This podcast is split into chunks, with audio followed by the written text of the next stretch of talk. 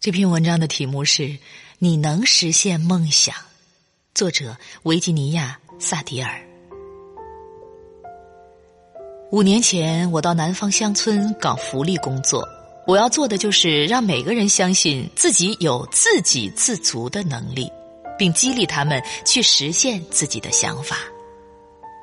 当我来到一个叫密阿多的小镇后。当地政府帮我召集了二十五个靠政府福利来生活的穷人，我和他们一一握手后，问他们的第一个问题是：“你们有什么梦想？”每个人都用怪异的眼神看着我，好像我是外星人。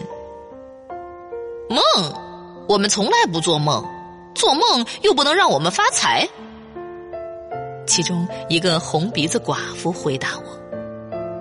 我耐心的解释道：“有梦想不是做梦，你们肯定希望得到些什么，希望什么事情能突然实现，这就是梦想。”红鼻子寡妇说：“我不知道你说的梦想是什么东西。我现在最想赶走野兽，因为他们总是想闯进我家咬我的孩子。”大家都笑了起来。我说：“哦。”你想过什么办法没有？他说：“我想装一扇牢固的、可以防御野兽的新门，这样我就可以出去安心干活了。”我问：“有谁会做防御门吗？”人群中一个有些秃顶的瘸腿男人说：“很多年以前我自己做过门，现在恐怕都不会了。”不过，我可以试试。接着，我问大家还有什么梦想？一位单亲妈妈说：“我想去大学里学文秘，可是没有人照顾我的六个孩子。”我问：“有谁能照顾六个孩子？”一位孤寡老太太说：“我以前帮助别人带过不少孩子，我想。”自己能带好那些可爱的小家伙。我给那个秃顶男人一些钱去买材料和工具，然后让这些人解散了。一个星期后，我重新召集那些穷人。我问那个红鼻子寡妇：“你家的防兽门装好了吗？”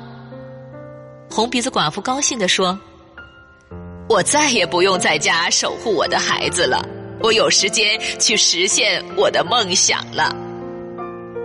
我接着问秃顶男人感想如何，他对我说：“很多年前我给自家做过防兽门，当时做的也不好，后来我就再也没有做过。这次我想一定要做好，结果真的做好了。许多人说我很了不起，能做那么结实漂亮的门。”我对需要帮助的穷人们说：“这位先生的经历是个很好的例子，他说明梦想真的是可以实现的。好多时候不是我们自己没有本事，而是我们固步自封，不愿意去尝试，或者不愿意去努力。”五年后，当我来密阿多回访时。当年那二十五个穷人中，只有六个智力低下的残疾人继续靠政府福利生活，其余十九人都过上了自给自足的幸福生活。红鼻子寡妇种的咖啡收成很好，秃顶男人成了当地有名的木匠，孤寡的老太太开了个托儿所，那个上完大学的单亲妈妈最优秀，她开了一家大家具公司。吸收了许多需要帮助的人到他的公司来就业。